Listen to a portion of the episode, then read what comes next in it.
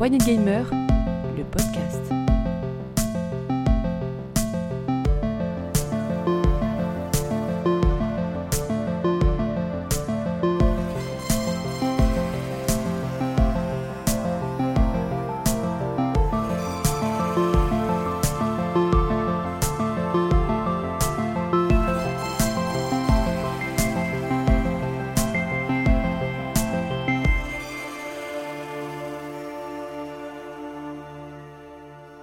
Et bienvenue dans Stéréo PPG.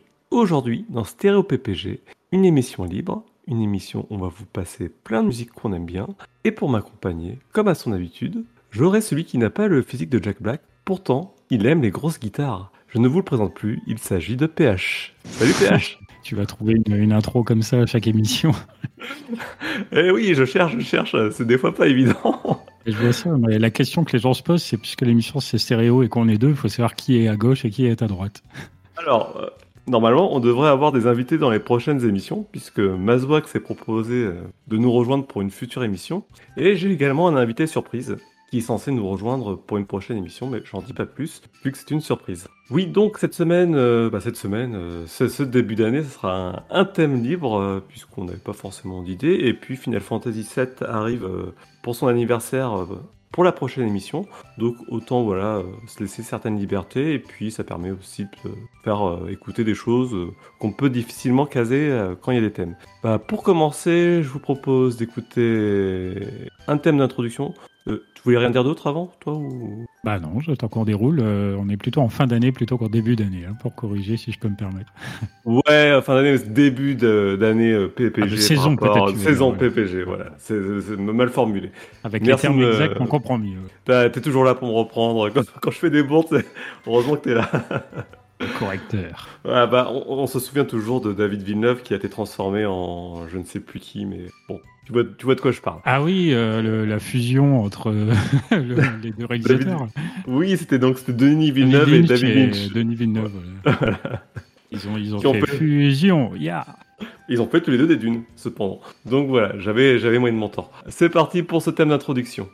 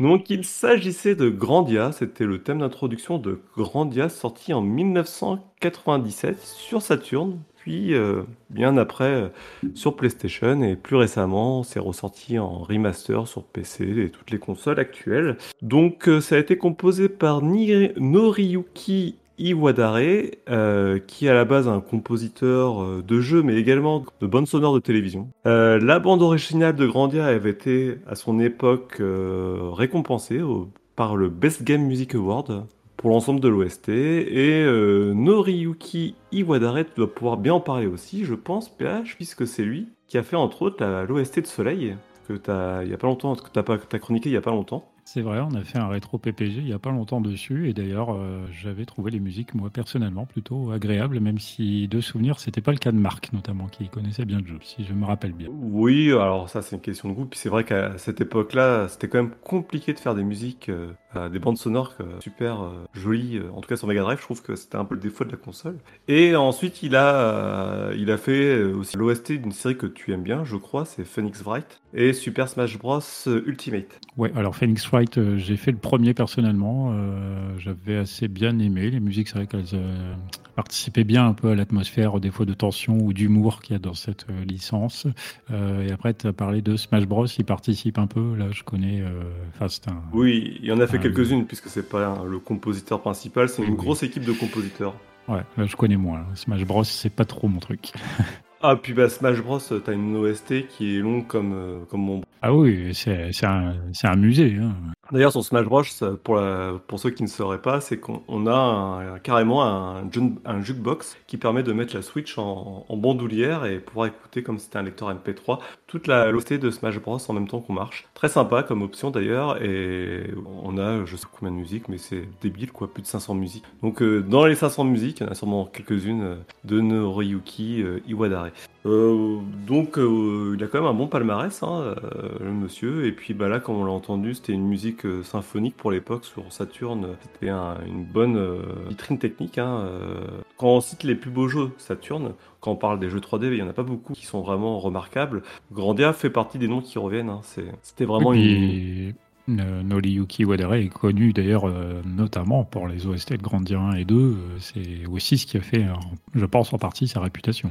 Oui, oui, bah, je sais que les gens qui avaient des PlayStation ont longtemps jalousé Grandia pour finalement le voir arriver quelques années après. Et euh, c'est vrai que bah, l'OST y participait énormément, puisqu'elle est d'une qualité certaine, et puis Grandia 2 avait remis le couvert et c'était tout aussi bon. Et ouais, voilà, donc Grandia, tout le monde doit connaître, mais c'est un JRPG euh, de l'époque PlayStation Saturn. On part à l'aventure, ça, on a un jeune adolescent qui rêve de voir ailleurs que chez lui, et il part à l'aventure, et on retombe dans les poncifs habituels des JRPG de l'époque. Mais ça se passe plutôt bien, ça a pas trop mal vieilli, même si la 3D est bien baveuse. un bon petit jeu de l'époque et avec une OST qui était euh, pas forcément la norme d'avoir des musiques symphoniques euh, et orchestrées euh, dans un jeu vidéo. Un bon souvenir pour moi en tout cas ce grand. En tout cas, le thème là, qu'on a écouté, du coup, assez joyeux et complètement dans cet état d'esprit hein, qui donne vraiment envie de partir à l'aventure. Ah oui, c'est tout à fait ça. Le monde est beau, il va vous, il va arriver plein de belles choses. C'est un petit peu plus contrasté ça en jeu, mais ça reste quand même l'idée globale de l'aventure et, de la découverte. Ah bah, les JRPG, euh, c'est quand même assez long, donc il peut pas y avoir que 40, 50 heures, je sais pas combien il en faut pour finir Grandia, mais ça peut pas être joyeux tout le long. Hein.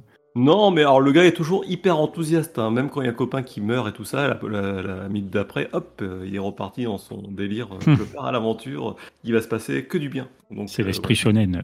L'esprit shonen, on ne lâche jamais l'affaire, Naruto sort de ce corps. donc voilà pour ce premier thème, et je propose qu'on passe sur la musique d'après.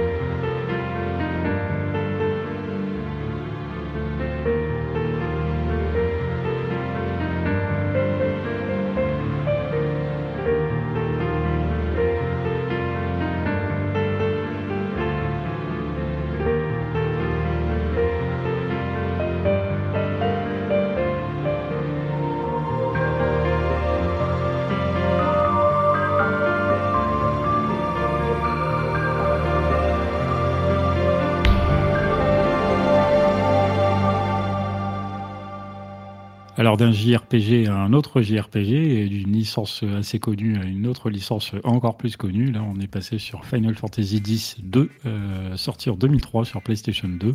Euh, tout comme avec Grandia, on a écouté là le, thème d'intro, donc euh, composé entièrement au piano.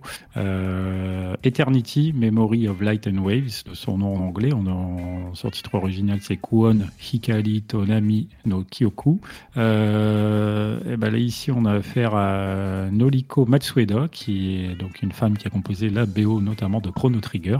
donc on reste dans les, les RPG de très grande qualité. Euh, également, on a Takahito Eguchi, compositeur notamment sur les Sonic modernes, du triste euh, Sonic 2006 à Sonic Forces euh, bien plus récent, passant par Unleashed Colors ou encore Lost World. Donc ça, c'est les deux personnes qu'on peut mettre au crédit musicaux de FF10-2. Euh, un jeu qui a marqué euh, de par son décalage hein, complet, complet, complet euh, avec FF10 premier du nom, puisque on n'était plus du tout dans la même ambiance, aussi bien musicalement que visuellement, même si c'est pas ce thème-là qui le reflète le plus.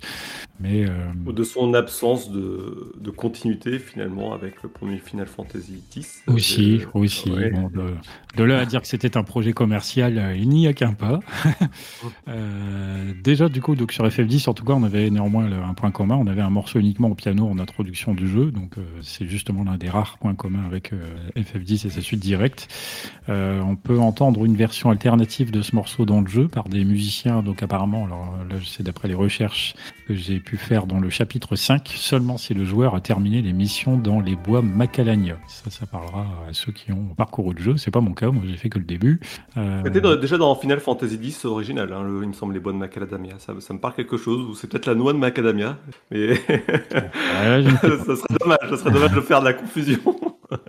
mais, n'ai pas l'information exacte, mais a priori, ce serait cohérent qu'il y ait quand même quelques lieux communs entre les deux jeux. Eh, il me semble, euh, j'ai joué pas bout, tout dire, hein, j'ai dû jouer les dix premières heures avant de tout lâcher. Euh, parce que le système de combat était très bon d'ailleurs sur ce, 10-2. Hein, ils avaient fait un système alternatif au 10 premier du nom. Euh, mais j'ai souvenir. Mais ce que je te coupe, on pouvait euh, changer notamment de job, je crois, très régulièrement, les, du coup, les trois héroïnes? Oui, en pleine partie, on pouvait changer de job, me semble-t-il. En plein, plein milieu du combat, on pouvait leur dire tiens, tu passes de chanteuse à, tank ou des choses comme ça. Euh, bon, le système de combat était chouette, hein. j'en ai un bon souvenir. Ce que je me souviens, c'est surtout c'est qu'on revisitait les lieux qu'on avait déjà visités. C'est pour ça que ça manquait de. Parce que à la limite, une suite comme ça, ça aurait pu être l'occasion de visiter de nouveaux lieux parce qu'on n'était pas dans un monde complètement ouvert dans ce qui n'a pas du tout été le cas. Eh ben finalement non. sur, euh, mais bon, des choix euh, artistiques.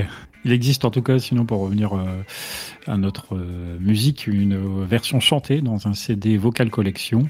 Donc là, pour les curieux, je vous invite éventuellement à la voir, même si je pense que ça ne vaut pas donc l'original comme c'est ici, beaucoup plus épuré dans cette version donc piano que moi personnellement donc je trouve très très chouette. C'est pour ça que j'ai voulu en parler dans cette émission.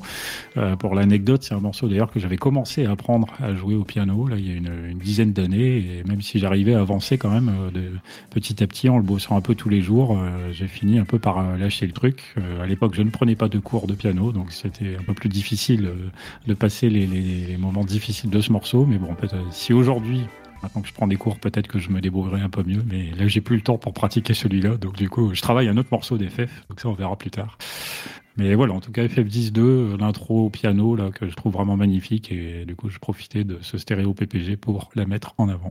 Oui, bah, t'as bien raison, parce que c'est vrai que quand là, on disait que le système de combat était pas mal, mais l'OST est très bien aussi. C'est après l'ensemble en fait, c'est ça, ça marche pas quoi. Comme tu dis, c'était un produit de commande, il n'y avait pas d'envergure euh, pour, pour, le, pour le produit, malgré les moyens qu'ils ont mis. On a une très bonne OST, un très bon système, les graphismes, bah voilà, c'est du bon boulot puisqu'on reproduisait ce qui avait déjà été fait pour le 10. Mais le jeu ne marche pas, c'est un grand dommage parce que bah, euh, je pense que plein de personnes sont passées à côté de, cette OST et éventuellement des autres attraits qu'avait le jeu. Après, c'est pas évident, hein, voilà effectivement, il y a eu un changement d'ambiance assez radical, une OST du coup assez éclectique. Euh, voilà, il y a eu des parties pris euh, qui vont plus plaire ou plutôt peut-être déplaire effectivement, mais je veux dire, on le voit dès l'intro, hein, avec je crois, je sais plus si on en a parlé, mais dans une émission précédente, mais là, son intro en J-pop, euh, voilà, tout de suite, ça peut aussi surprendre euh, même les moins habitués de la saga. Et puis, il y a eu cette, c'était vraiment l'époque. Hein. On a parlé déjà de Earth euh, qui a suivi derrière. Il y a eu de jeux comme ça où il y a J-pop à toutes les sauces. Je propose qu'on reste toujours un peu au Japon. Ben, on reste carrément au Japon, mais dans un autre genre.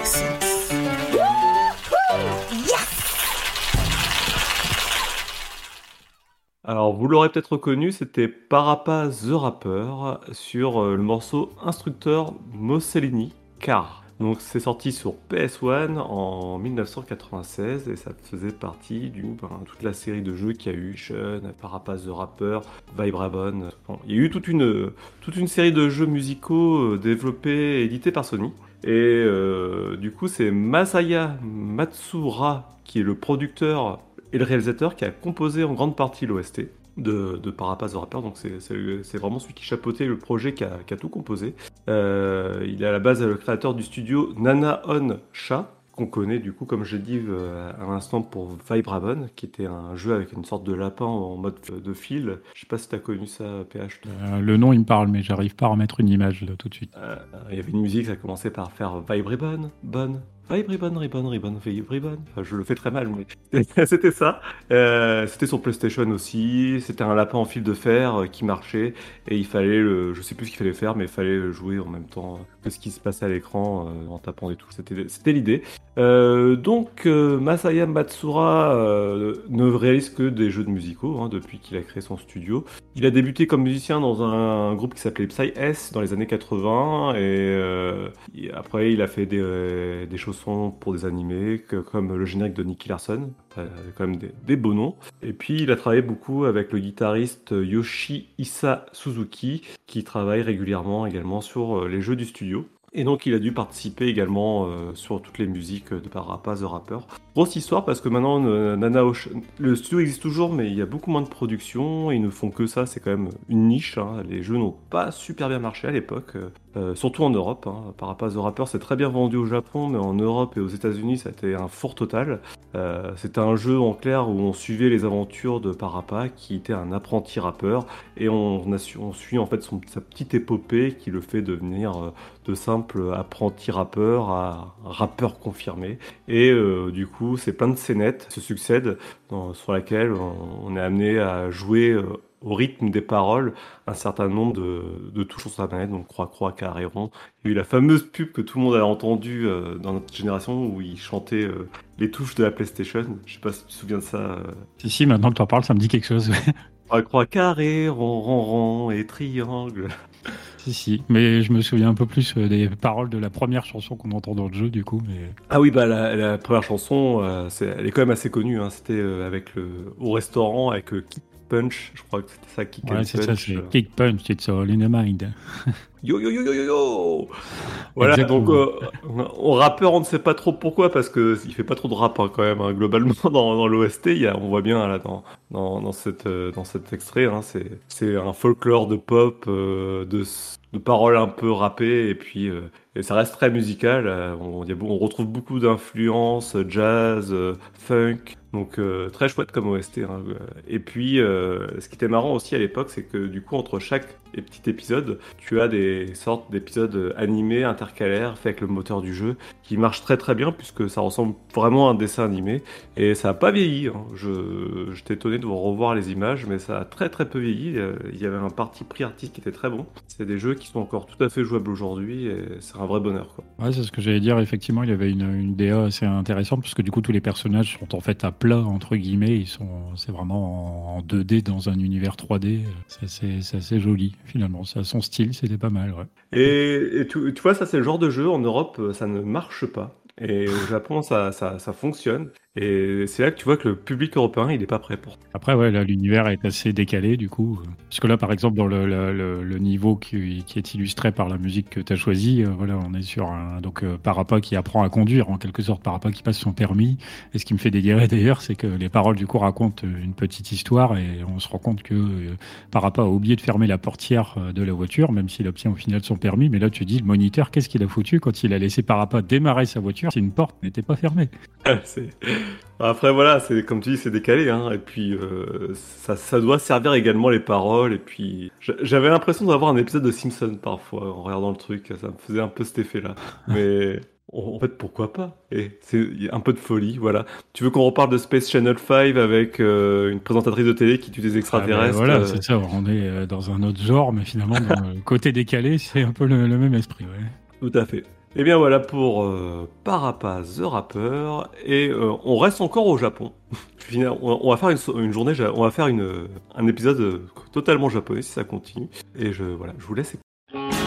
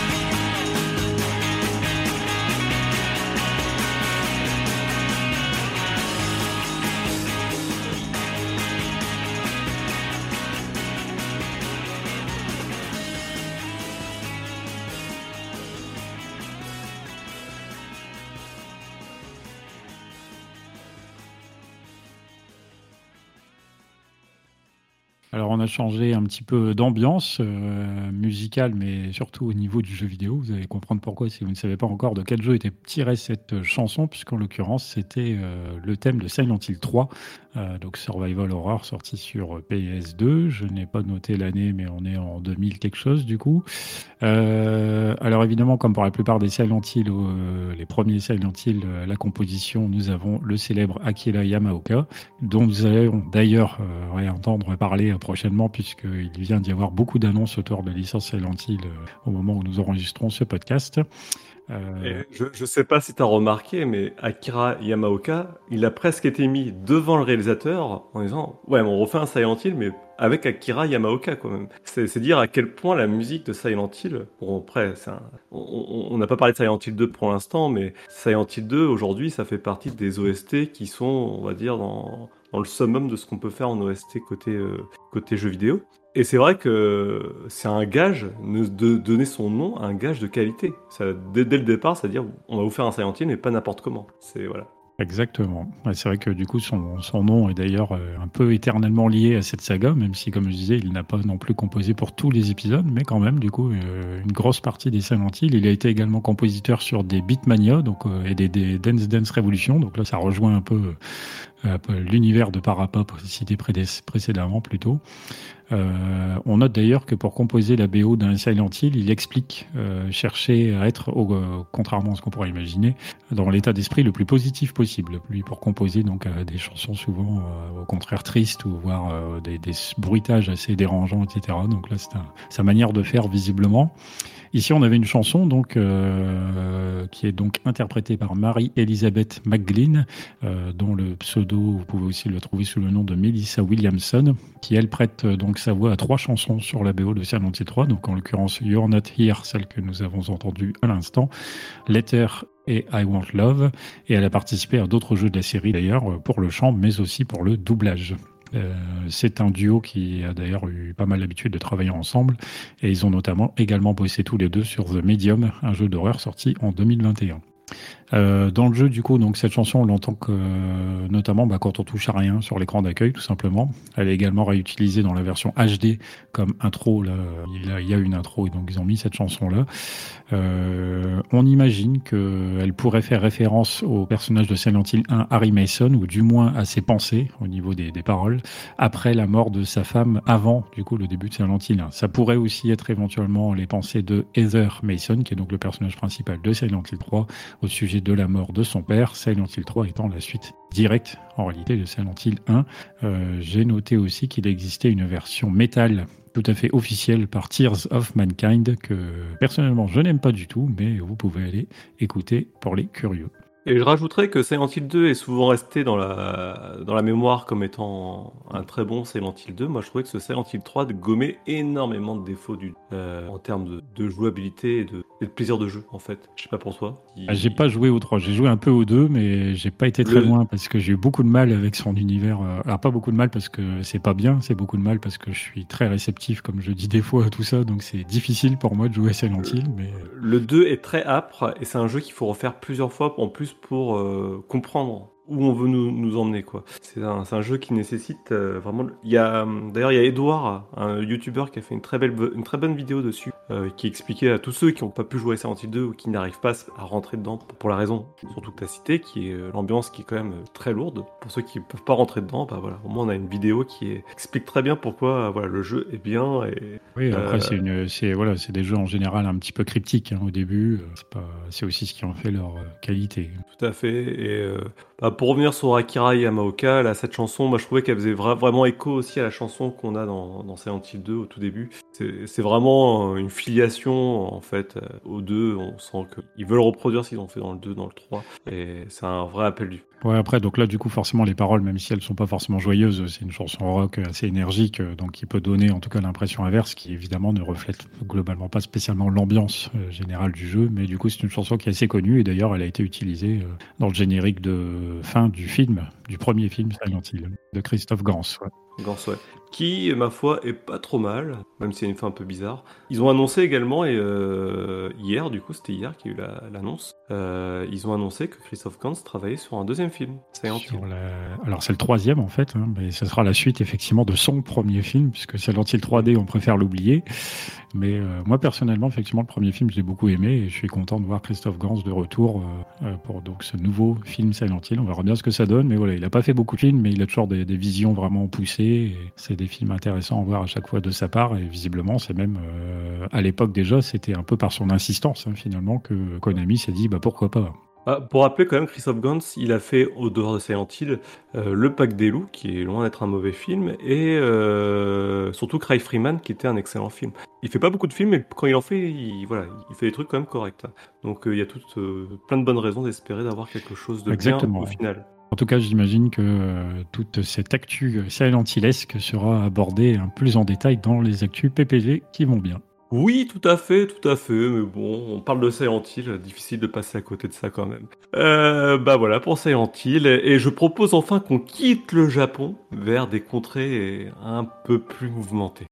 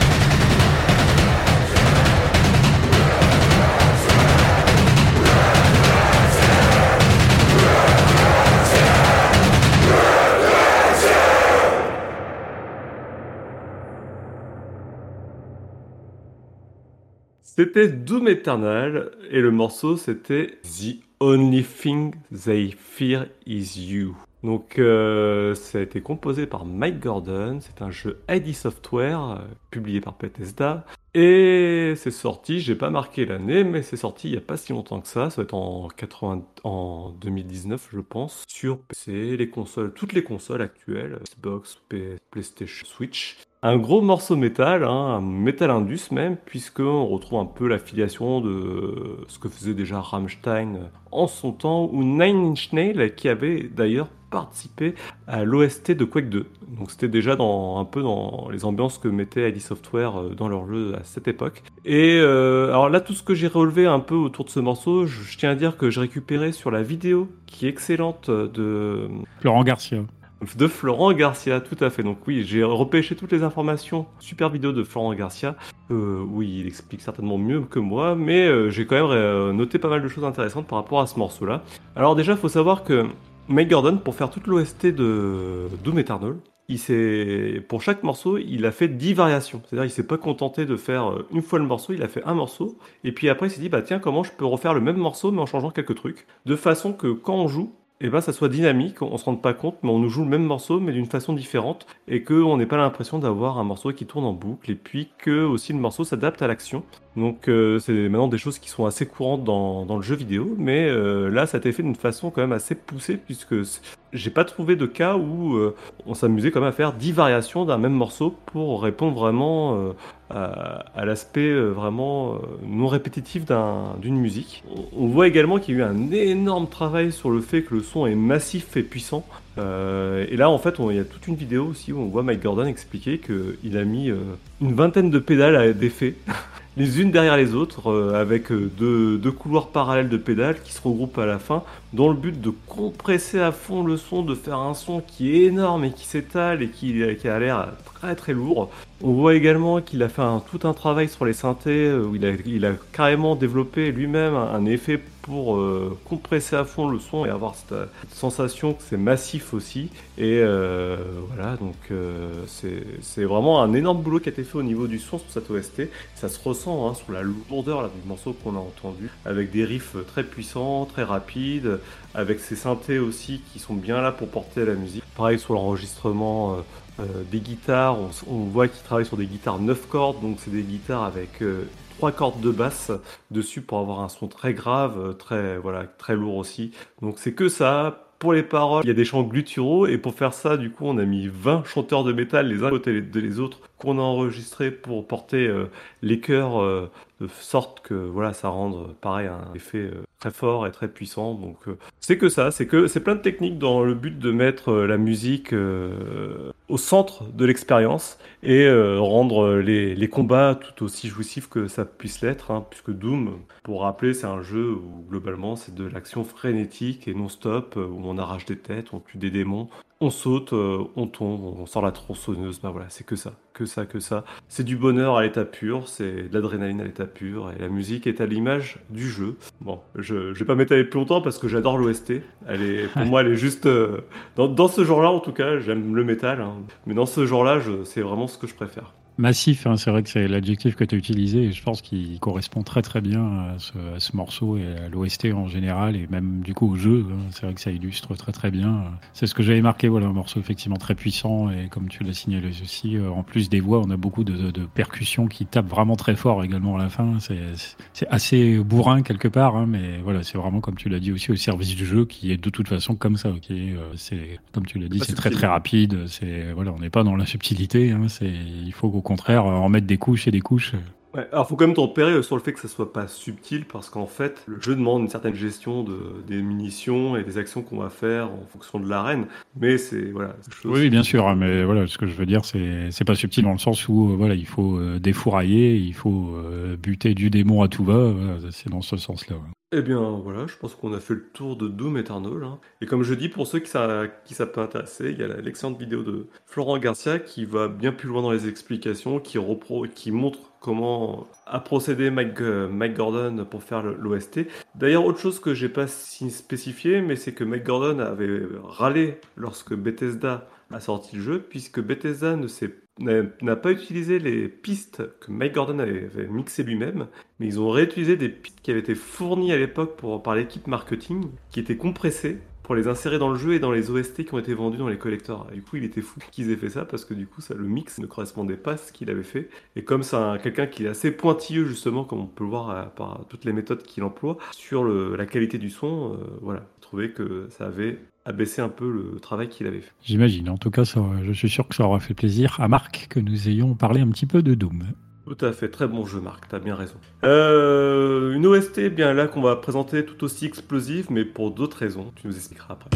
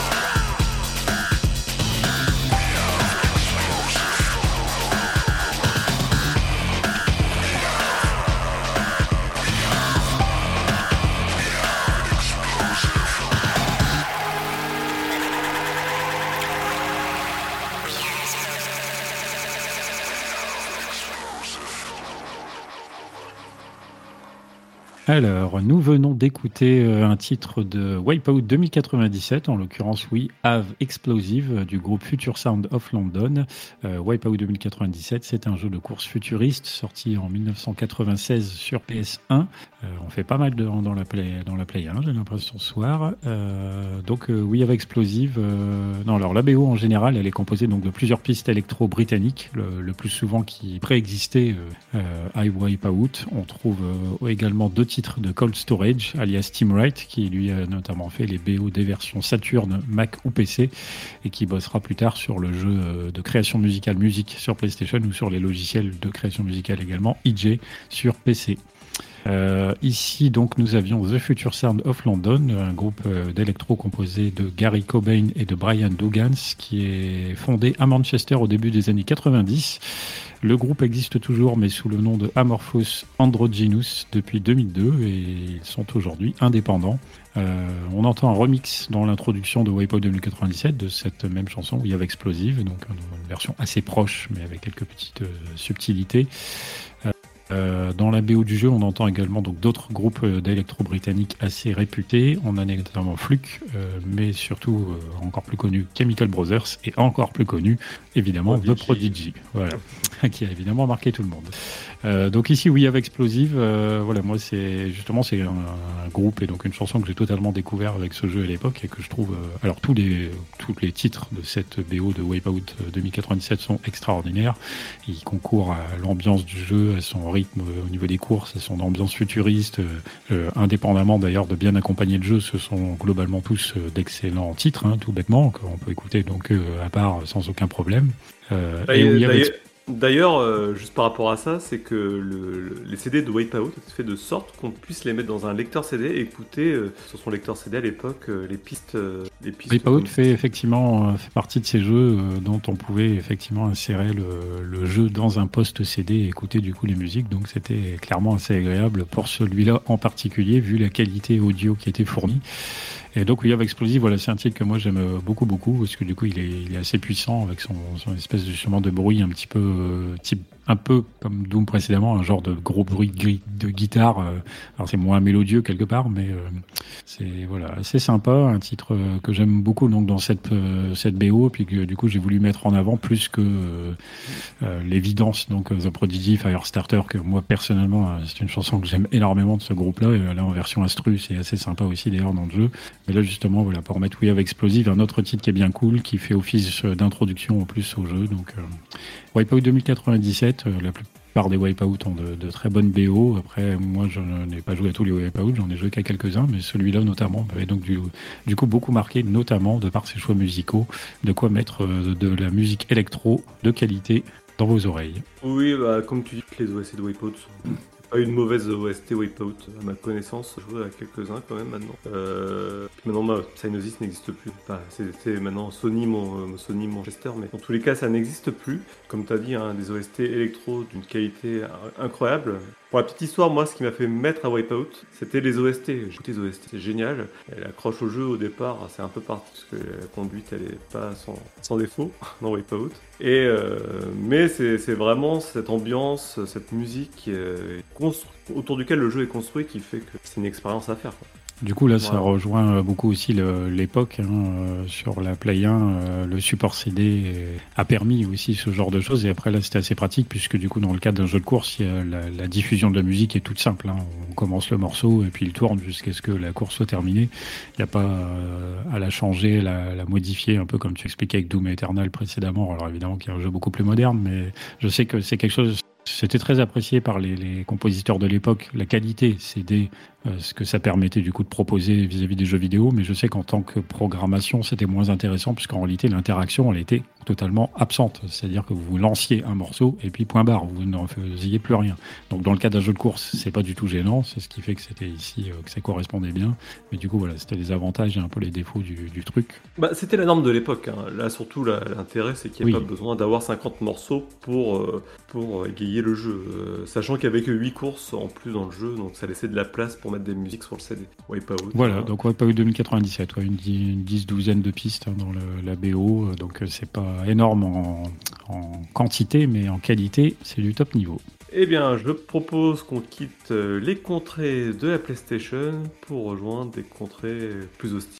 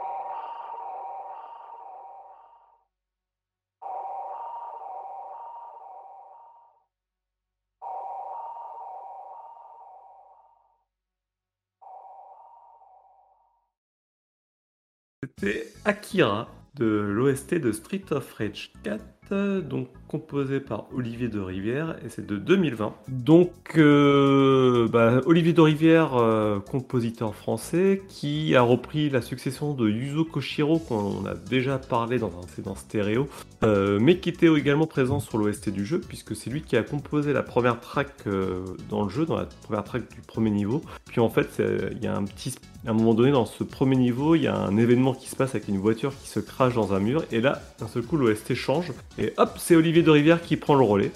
Donc très marrant, euh, puisqu'il y a un peu un passage de relais entre Yuzo Koshiro et Olivier de Rivière qui se fait. Et euh, pourquoi j'ai choisi ce morceau, donc Akira de cette OST C'est un peu représentatif de l'OST globalement, avec un- une ambiance très, euh, comment on va dire ça, synthwave quand même, avec des, sons quand même aussi très 16 bits de, l'époque Mega Drive. Ça fait aussi référence au, film Akira, tout simplement, que j'aime beaucoup, et on retrouve pas mal de sonorités très sympa par rapport à ça. Euh, ce qu'il faut retenir aussi sur l'OST de ce jeu, c'est que euh, il y a beaucoup de guests qui viennent euh, ponctuer certains morceaux, et non des moindres, hein, puisqu'on retrouve par exemple Yoko Shimomura, on retrouve Harumi Fu- Fujita, donc tout un, panel de compositeurs japonais de la grande époque qui composent actuelle, des, des jeux japonais, et Et voilà. Donc dans, j'ai pu écouter une interview d'Olivier de Rivière où il expliquait un petit peu euh, son amour pour le jeu vidéo et de Street of Rage. Et un peu comme, enfin c'est un peu l'histoire de Street of Rage 4 quelque part. C'est euh, l'amour de ce que ce qu'était ce beat'em up par des amoureux de ce jeu-là qui ont fait l'OST, qui ont fait le jeu, et qui avaient compris ce que c'était Street of Rage 2 particulièrement et qui ont voulu essayer de reproduire ça, quoi. reproduire cette ambiance, euh, ce plaisir du beat'em all. Bah, en tout cas, ouais, euh, tu vois, je, sais que quand je l'écoutais au départ, euh, ça me marquait pas trop, pas tant que ça. Puis en fait, à force de l'entendre pour un petit peu m'imprégner des morceaux qu'on avait choisis pour l'émission, je me suis dit quand même, ouais, c'est un morceau qui envoie bien. Et je sais que euh, je me souviens avoir vu un, un streaming live où tu avais les, les, les programmeurs plutôt de Streets of Rage 4 dans un live de Mister MV, je crois qu'il s'appelle le gars. Euh, ils étaient accompagnés d'Olivier de Rivière, donc il jouait à Streets of Rage 4 et il racontait tout un tas d'anecdotes. Et du coup, Olivier de Rivière, il était présent et comme lui, il ne jouait pas, il ne faisait que d'intervenir euh, vocalement, on va dire. Il racontait beaucoup de choses sur le développement du jeu et donc forcément beaucoup sur sa partie à lui aussi. Et il mettait justement pas mal en avant le, le fait que du coup le jeu vidéo aujourd'hui progressivement, comme tu l'as dit un petit peu plus tôt dans l'émission, euh, crée des musiques de plus en plus interactives, de plus en plus euh, fonction des actions du joueur. Et dans Street of Rage 4, c'est le cas. Et c'est ce que Olivier de Rivière évidemment a voulu faire. Et c'était intéressant de, l'entendre parler sur aussi sur sa manière de travailler en disant euh, il est toujours à l'écoute aussi des développeurs justement de la manière dont ils conçoivent leur jeu, leur mécanique pour adapter la musique à tout ça. C'est très important pour lui. C'est ce qui fait aussi la particularité du jeu vidéo et donc il veut euh, mettre en avant cette spécificité. Ouais, bah lui c'est sa spécialité, il, tient énormément de colloques autour de ça, il veut vraiment que ça devienne une norme. Euh, C'est quelqu'un qui vraiment est en avant-garde là-dessus, un Mike Gordon, et qui... Parce que c'est pas une généralité, hein. Tout à l'heure on disait on, faisait pas ça à l'époque et tout, mais pendant longtemps et encore aujourd'hui, euh, c'est souvent des pistes qui tournent en boucle dans le jeu vidéo, c'est pas des pistes interactives. Et lui c'est quelqu'un qui fondamentalement, et pour ce, ce mode de fonctionnement, euh, il plébiscite énormément. Euh, dans les petites choses assez amusantes aussi que j'ai notées par rapport à lui, c'est qu'il a débuté la composition sur un Falcom 30. Alors c'est pour ceux qui ne sauraient pas, parce que moi je ne savais pas, hein, j'ai découvert ça. C'est le successeur de l'Atari STE. Donc c'est un Atari ST euh, survitaminé en fait. Et les Atari ST c'était des super machines pour composer. Euh, en France il y a peut-être 10 personnes qui en avaient un, Falcom 30 hein, pour, pour faire simple. Et comme il expliquait, j'étais le seul à en avoir un alors que tout le monde n'était pas content d'en avoir un. Ben, moi j'étais super heureux parce que pour, la, pour composer il n'y avait pas mieux. D'accord. Et donc, c'est peut-être une machine que Marc ou Scal connaîtront. Faudra que je leur demande. Ah bah euh, le ST, moi je peux te dire, j'en avais un et effectivement à l'époque euh, la première version de Cubase était sortie sur ST. Tu avais donc les, banques MIDI pour pouvoir, euh, c'était le tout début des banques MIDI pour les synthés, c'était juste génial. Et tu avais la prise en compte aussi des ports MIDI vers les synthés. Donc tu avais, un ensemble de, capacités sur le ST pour le compositeur qu'aucun autre micro-ordinateur ne pouvait proposer à l'époque. Il a fallu attendre bien après que les PC arrivent avec des cartes son dédiées, des choses comme ça, pour pouvoir faire des, choses similaires. Et sans compter que le 68 000 était quand même assez puissant à l'époque pour pouvoir faire beaucoup de traitements musicaux. Enfin, voilà, c'était la Rolls pour la musique de l'époque et pour la composition entre autres. Alors, je sais aussi, euh, pareil, euh, pour mentionner un peu ce qu'Olivier de Rivière expliquait, que du coup, il avait voulu, par euh, Streets of l'OST de Streets of Rage 4, euh, essayer juste de, de reparcourir en quelque sorte l'électro de ces 20 dernières années, donc de proposer aussi une évolution un peu musicale euh, par rapport à ça, de, un peu comme euh, ça a été en réalité déjà fait à l'époque avec Streets of Rage donc 2 notamment, où les Yuzo Koshiro s'était inspiré de ce qui se faisait notamment dans les boîtes de nuit à cette époque. Euh, Là, en fait, Olivier de Rivière a adopté un petit peu le même état d'esprit en cherchant à montrer qu'est-ce qui s'est fait de bon en électro au fil des années, au fil de ces deux, trois dernières décennies, et ça a été son travail s'est orienté comme ça, donc avec un peu la même inspiration, avec un résultat bien sûr un peu différent. Après, c'est qu'une question de goût. hein. Je sais que dans le, le streaming, forcément, quelques-uns se disaient euh, pourquoi ça ressemble pas aux musiques de Streets of Rage 2, c'est moins bien et tout. Puis lui, il en avait rien à faire. Il dit écoute, euh, si t'aimes pas mes musiques, et ben, je m'en fous, presque. Mais il a pas tort, il a pas tort parce qu'on euh, c'est toujours le problème. Est-ce qu'on fait une suite qui est un calque de ce qui était fait en, en 1994 ou est-ce qu'on même 92 ou est- ou est-ce qu'on fait quelque chose qui est ancré dans son époque et, qui revisite euh, ben, voilà, le beat'em up de l'époque. Donc euh, moi je trouve, que le boulot qu'il a fait est super. hein. Tout le long du jeu, euh, les musiques se renouvellent et elles attirent vraiment l'œil. hein.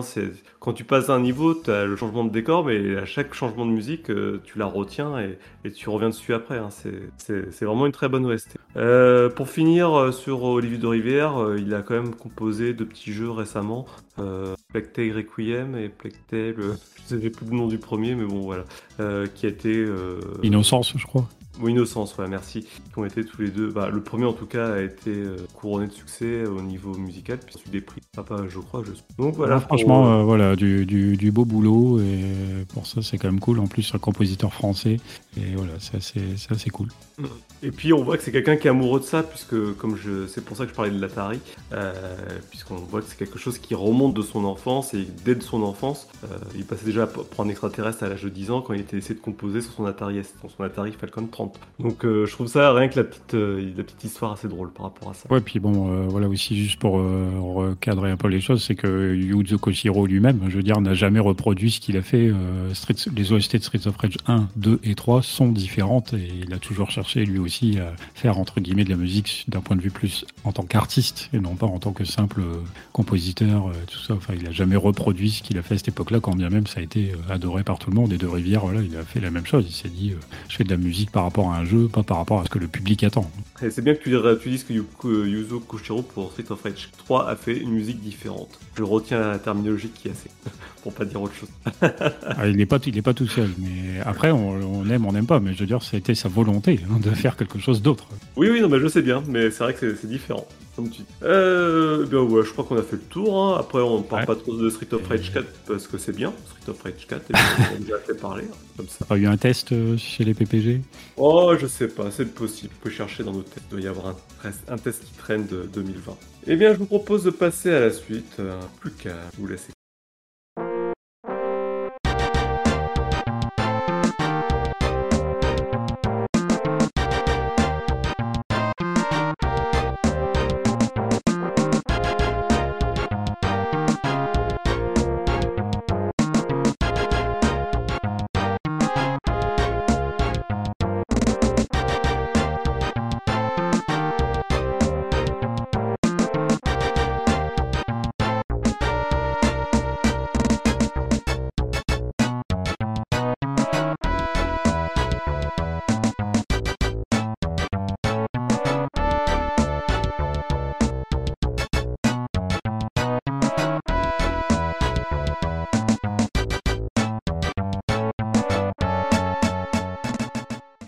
Change effectivement radicalement d'ambiance là par rapport euh, au morceau précédent. Ici nous avions affaire à SimCity, euh, jeu de gestion sorti en, 80 en 1989, d'abord sur PC, Mac ou Commodore 64 avant d'être euh, sorti donc ici sur Super NES en 91. C'est la version qu'on a écoutée avec le thème de Metropolis.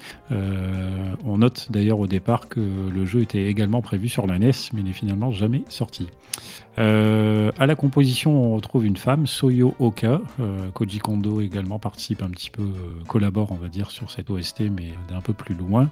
Euh, Soyo Oka, elle a également composé les musiques de Versus Excite Bike, une version améliorée du jeu NES.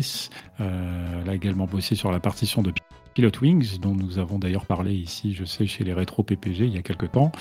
Euh, c'est également elle qui est sur, au boulot sur Super Mario Kart, et puis elle a aussi arrangé plusieurs morceaux, pour, euh, voire tous les morceaux pour Super Mario All Stars. Arrangé, bien dit, Ouais, donc euh, pas composé.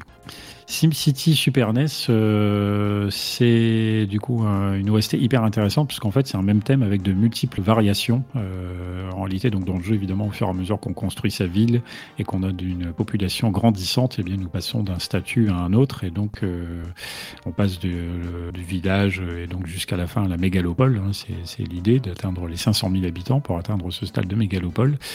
Euh, dans le jeu, le village c'est le thème principal euh, avec un style de l'époque classique de la musique s'invente, un petit peu comme Mozart. Et le thème, donc, il évolue. Euh, ville, donc, style baroque, en cité puis capitale, où on a un aspect un peu nostalgique dans la composition. Euh, les mélodies et les superpositions des voix, d'ailleurs, se compliquent au fur et à mesure que la ville se développe, ce qui va un petit peu, donc, avec son, le développement tec- technologiques, etc. Ça, c'est assez en accord. Et donc, euh, sur le thème de la métropole que nous avons ici entendu, eh bien les sonorités se veulent un peu plus électroniques et rythmées et symbolisent donc le progrès technologique de notre euh, ville.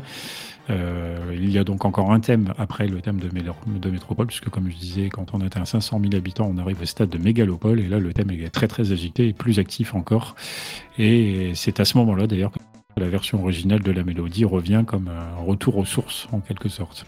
Euh, le thème, euh, il existe d'ailleurs aussi, je disais du coup, euh, pendant un temps, ça a été prévu que SimCity sorte également sur NES et on peut trouver assez facilement l'OST par contre, donc de SimCity sur NES, bien que ce jeu n'existe pas fondamentalement, l'OST elle, on peut la trouver sans problème.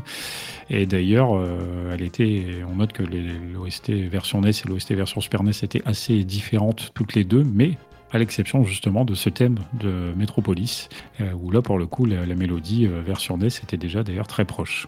Euh, L'OST de la Super NES, elle, est réalisée donc après, elle est plus aboutie sur le plan théorique, elle utilise aussi beaucoup mieux les ressources évidemment euh, de la 16 bits de Nintendo. Donc de ce point de vue-là, c'était assez euh, intéressant. SimCity, donc voilà, moi c'est un peu comment dire une exception qui confirme la règle. hein. C'est un jeu de, de gestion que j'ai adoré, mais vraiment auquel j'ai beaucoup beaucoup joué étant jeune. C'est un jeu. euh, normalement, je joue pas trop à ce genre de jeu parce que du coup, on est quand même relativement passif. Il faut être patient, faut, faut faire les choses petit à petit. On construit quelques trucs, puis on attend de récupérer un peu d'argent, et puis on, on bouge tout ça vraiment petit à petit. Donc normalement, je suis pas hyper hyper fan, mais ce jeu-là, vraiment, j'ai beaucoup aimé, avec en plus les- le petit côté euh, Nintendo, les petites touches d'humour qu'il peut y avoir ici ou là qui sont assez bien foutues. Donc euh, SimCity, c'est un jeu auquel j'ai beaucoup joué. Du coup, une OST que j'ai beaucoup entendu et forcément, limite, j'ai envie de dire même encore plus le thème de la métropole, puisque c'est celui qu'on entend donc quand on atteint 100 000 habitants, ce que ce qui est quand même abordable. Hein, c'est pas très très difficile, mais euh, on l'entend beaucoup parce qu'après, par contre, atteindre les 500 000 habitants, c'est beaucoup plus difficile d'aller jusqu'au dernier stade, et donc euh, du coup, c'est un thème qu'on entend forcément beaucoup, beaucoup, beaucoup, beaucoup, beaucoup. Mais voilà, je pense que c'est effectivement une musique assez sympa, beaucoup plus calme effectivement que d'autres morceaux que nous avons pu entendre un peu précédemment. Ça change de l'électro de Wipeout, de Streets of Rage ou du métal de Doom, mais du coup dans le cadre d'un thème libre, bah, c'était intéressant pour moi de vous faire partager un petit bout de l'OST de SimCity version Super NES. Et au départ, j'étais un peu surpris parce que j'ai joué SimCity, je reconnais pas ce morceau, c'est bizarre. Et en fait, c'est pas pour rien, c'est parce que Maxi, qui est à l'origine le développeur de SimCity, l'avait développé pour l'Atari ST, pour euh, l'Amstrad, pour l'Amiga et pour DOS à l'époque. Et la version Super NES a été développée par Nintendo et pour l'occasion, l'OST a été refaite pour la Super NES. Elle est spécifique à la Super NES.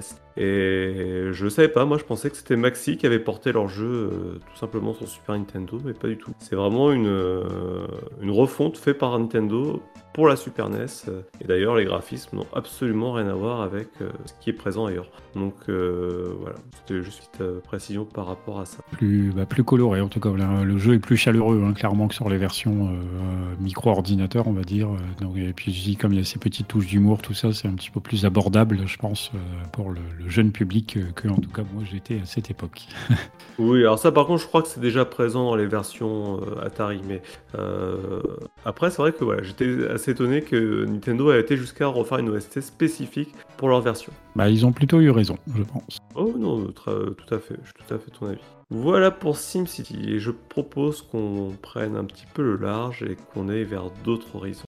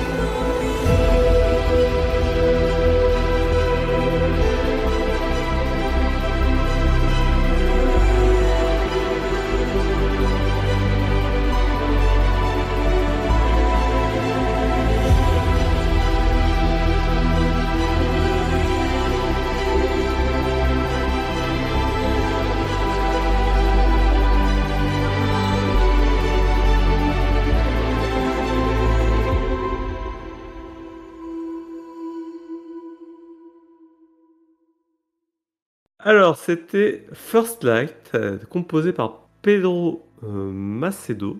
Et c'est l'OST de Star Citizen. Alors, là, c'est pas souvent on parle de jeux qui sont pas encore terminés, mais je crois que c'est la première fois. On va parler d'un jeu qui est pas encore fini. Euh, donc le jeu est toujours en cours de développement, mais comme il est en accès anticipé sur son alpha... Est-ce qu'il sortira un jour? C'est une autre question. ah, ça- et ça, c'est aussi une autre question, mais en tout cas, une chose de sûre, c'est que l'OST est terminé. Et c'est la seule chose qui, était- c'est le seul euh, objectif atteint au- aujourd'hui hein, dans ce qu'ils avaient à faire, l'OST. Et enfin, une OST fort sympathique. hein. Euh, Là, comme on a pu entendre dans le morceau, bah, moi j'adore. Et toute l'OST est de ce niveau-là. Et, d'ailleurs, c'est ce qui aide beaucoup, je pense, aujourd'hui à, vendre des vaisseaux comme ils le font, puisque euh, toutes leurs vidéos sont accompagnées forcément d'une des musiques qui a été composée pour l'occasion. Et c'est toujours avec grand plaisir qu'on découvre les, de nouvelles musiques euh, qui n'ont pas encore été dévoilées dans les combats euh, frénétiques euh, spatiaux. Et ouais, je je sais pas ce que tu en as pensé là de, l'extrait que j'ai proposé, mais je trouve qu'il y a une certaine originalité au niveau des couleurs, au niveau de, de la composition. Qui voilà, je trouve que c'est classe quoi, ce qu'il a fait. Après, Star Citizen, je connais un peu de réputation. pour ce qui est ici du morceau que tu as choisi, c'est sûr, on, sent bien ce. Je sais pas bien par quels artifices, mais on sent bien le fait comme ça d'être dans l'espace, d'être dans un environnement grand et, silencieux. euh, c'est quelque chose qui est bien euh, retranscrit ici par First Light. Ouais, alors il y, a- de ça avec First Light, hein. Comme tu le dis, cette sensation de vide, euh, où les cheveux, où t'as, les voix qui se veulent assez profondes, où on a l'impression qu'il y a, un espace énorme face à nous, les voix ils jouent beaucoup, et euh, ce côté assez calme avec cet électro qui vient doucement, enfin voilà, il y a tout un tas de petites choses qui sont mises vraiment pour retrouver cette, atmosphère space opéra euh, que le jeu veut, donner, et puis c'est un jeu qui se veut lent aussi, hein. donc où tout est à l'échelle de l'humain, c'est-à-dire les déplacements sont à l'échelle de l'humain. Donc si tu dois aller d'une planète à l'autre, tu vas pas y aller en 5 minutes. hein. Il faut que tu prévois une demi-heure et une heure de trajet avant de, rejoindre, de rejoindre une planète. C'est un peu le concept hein, de Star Citizen, euh, de, de faire un monde. C'est à quand même d'être assez réaliste, ouais, d'être assez Ouais. crédible. Même si euh, dans tout ça il y a une part euh, pas réaliste, mais on veut quand même euh, avoir cette impression de grandeur et de, de- des mesures que peut provoquer l'espace. Et en ça, il le réussit très bien. Alors j'ai dit que c'était une alpha, mais euh, c'est une alpha technique, pas une alpha dans le développement total, puisque le jeu propose déjà beaucoup de choses aujourd'hui. On peut, déjà y jouer, et, c'est pour, à cette occasion-là que j'ai pu profiter de l'OST hein, de toute façon. Donc euh, je vais pas faire euh, tout le débat autour est-ce que c'est bien ou pas bien de mettre de l'argent dans ce jeu-là. Tout ce que je peux vous dire, c'est que ça provoque une expérience unique qu'on ne voit nulle part ailleurs. Euh, je pense que c'est quelque chose qui est peut-être trop ambitieux par rapport à son époque, mais c'est aussi ce genre de jeux qui ont des ambitions démesurées, qui permettent des fois aussi de proposer bah, de, nouvelles choses. Et en, en ça, je trouve que voilà, il a au moins ce mérite-là. Et même si je suis pas forcément hyper enthousiaste par rapport à leur système de, vente de vaisseaux hors de prix, mais bon. Euh, voilà. Et euh, juste pour revenir sur l'OST, euh, aussi petite originalité, c'est que Pedro Macedo, et donc c'est un composi- compositeur portugais. Donc c'est pas souvent qu'on voit des compositeurs portugais au- aux mains d'une OST de jeu vidéo. Et il n'avait Il a fait quelques petites choses par, le passé, mais il n'avait pas de gros fait d'armes avant euh, Star Citizen, puisque depuis, il a quand même fait Wolf- Wolfenstein 2, The New Colossus, World of Warcraft Shadowland, donc qui est assez récent, et euh, Chorus, qui est un jeu qui est sorti euh, l'année dernière. Donc voilà, donc des choses assez récentes dans le jeu vidéo. hein, et, Star Citizen, l'OST a été composée bien avant, même si le jeu n'est toujours pas sorti. Après, bah voilà, si vous voulez profiter de l'OST, de toute façon, on la trouve très bien sur le net, plein de jolis morceaux, et on peut avoir aussi de très jolies vidéos qui sont tournées en jeu avec l'OST du jeu. Pour tous les fans de science-fiction, allez-y, c'est que du bonheur. Star Citizen, c'est un jeu dont j'ai découvert l'existence il y a quelques années quand je me suis mis à regarder une chaîne YouTube euh, qui s'appelle Hugo Lisoire. C'est quelqu'un qui parle de l'actualité spatiale. Et à l'époque, il mélangeait euh, des vidéos entre l'actualité spatiale et Star Citizen. Euh, c'est comme ça un petit peu que je suivais au début de développement. Mais quand sa chaîne a commencé à grandir, il a séparé les deux trucs. Donc après, je n'étais plus au courant de ce que devenait Star Citizen. Ouais, ouais, bah, c'est marrant parce que du coup, généralement, c'est lié. hein. Quand t'aimes l'astronomie, t'aimes un peu Star Citizen parce que il y a ce délire de vouloir faire quelque chose euh, proche de la réalité, au point même où euh, ils pensent à des modes de vol différents dans l'espace et en atmosphère, euh, et euh, à quoi pourrait euh, ressembler un système de solaire hein, qui soit euh, probable. Tu vois, donc il y, y a tout un tas de tout toute une pensée autour de ça, mais du coup, ça en devient dingo. C'est pour ça que le jeu prend des années, des années. C'est que il y a des questions métaphysiques carrément sur le jeu, quoi, qui sont posées, alors que ça doit rester un loisir quand même à la base. Mm. Bon, faut dire qu'en plus, euh, voilà, développer des jeux vidéo et des gros jeux vidéo, c'est effectivement, ça demande de plus en plus de monde, de plus en plus de temps. C'est difficile. Bah, là, ils annonçaient, ils avaient atteint les 500 millions d'euros de, de, comment, de participation, donc c'est énorme. hein. Et ils ont 500 personnes réparties dans le monde, donc c'est une équipe de dingo qui travaille maintenant de près, presque depuis euh, 7 ans, 6 ans, 7 ans, Enfin, c'est énorme. C'est énorme. bien ce que ce projet deviendra. Mais voilà, je, j'y crois encore, même si voilà, je, râle, et je peste quand je vois certaines pratiques et que la direction euh, prise par le projet euh, traîne et, n'avance pas. Eh bien, je propose qu'on passe sur ton dernier choix, enfin, ton avant-dernier choix en fait, ça on, dira après, euh, voilà, un peu dans la continuité de ce podcast.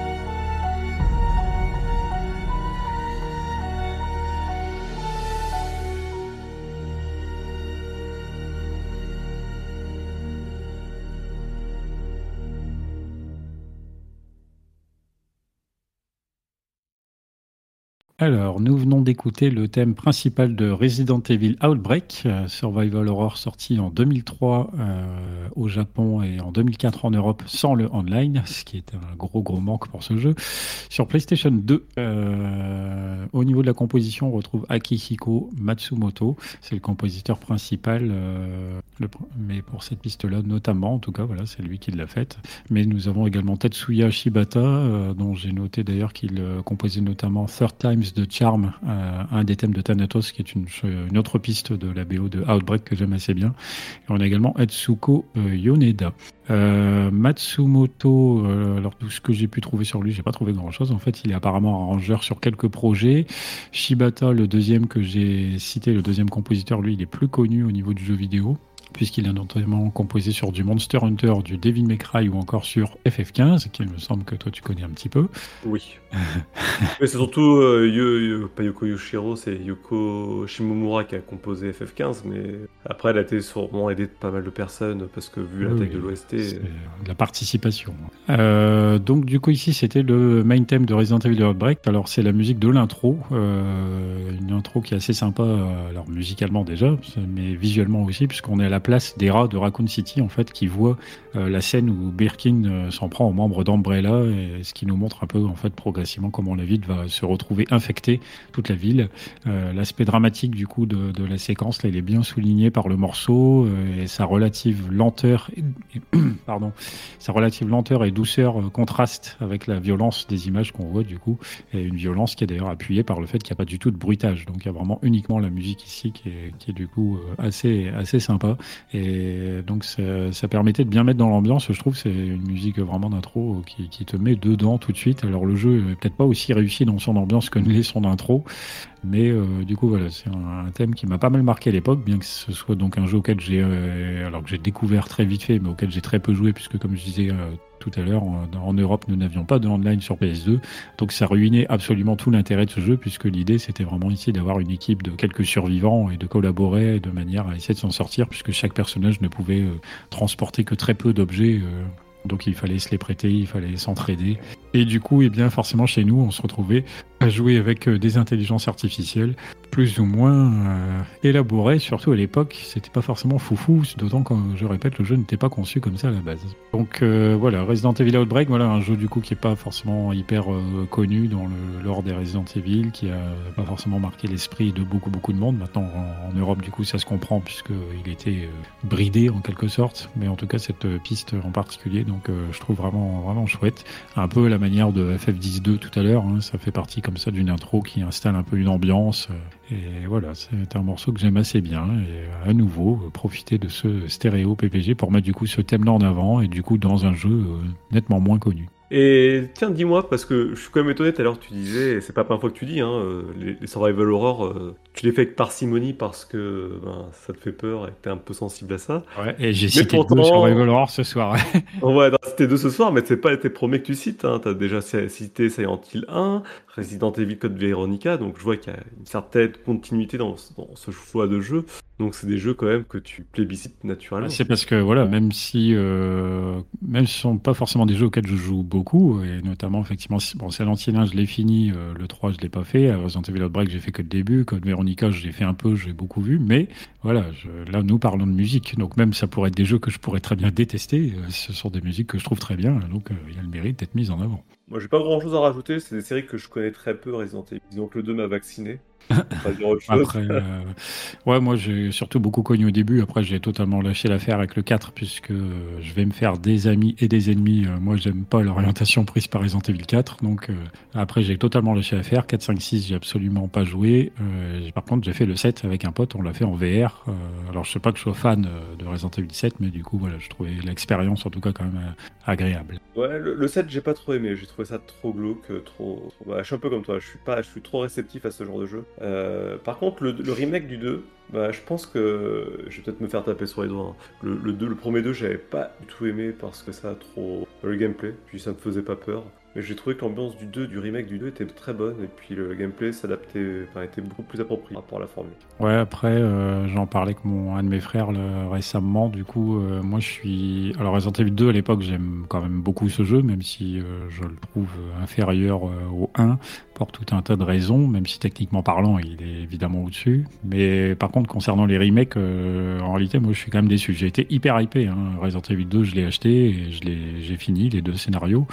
Mais euh, au final, avec le recul, je trouve que c'est un remake assez fainéant parce qu'il s'est contenté de refaire vraiment.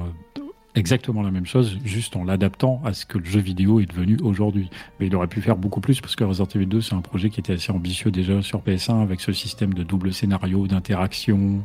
Il devait y avoir plus que ce qui n'a été fait finalement et le remake aurait pu faire tout ça, mais il a complètement laissé de côté toutes ces bonnes idées. C'est un petit peu dommage. Là, c'est un peu un autre débat. Resident Evil 2, Resident Evil 3, les remakes, euh, ce qu'ils ont donné. Moi, je trouve que même si ce sont des bons jeux, ils sont feignants. Et ben, je sens que pour les prochains podcasts, on va avoir droit à du Dino Crisis et sûrement du, du Parasite Eve. Attendez-vous Ouais, ou Project Zero ou Forbidden Siren. On va tous les faire en fait. On va, on va, on va faire le tour, voilà. Eh bien, merci. Et je crois que tu avais une dernière découverte à nous faire. Une décou- Alors euh, ouais, bah du coup, euh, comme à chaque fois, on va terminer euh, le podcast avec en quelque sorte un générique de fin. Et donc il y a une piste ici que j'ai choisie euh, tout simplement pour célébrer les 25 ans de la Nintendo 64 en France, euh, puisque chez nous elle est sortie en septembre 97, donc euh, là nous sommes en octobre-novembre 2022, donc environ 25 ans pour la Nintendo 64 chez nous. Donc du coup pour célébrer ça, eh j'ai décidé de terminer le podcast avec un morceau issu du célèbre GoldenEye 007 euh, avec le morceau ici qu'on va entendre qui c'est le morceau Frigate le morceau sur le bateau c'est dans la partie du film qui se passe à Monte Carlo Euh, et je en profite également donc par euh, cet intermédiaire pour vous signaler que d'ici peu après la sortie de ce euh, stéréo PPG hein, d'ici à la fin de l'année il y aura également un rétro PPG entièrement consacré à la Nintendo 64 on est en train de préparer ça, ça va être assez intéressant. Donc on va terminer l'émission avec euh, Frigate, le GoldenEye 007. À bientôt. Salut, salut. Salut, salut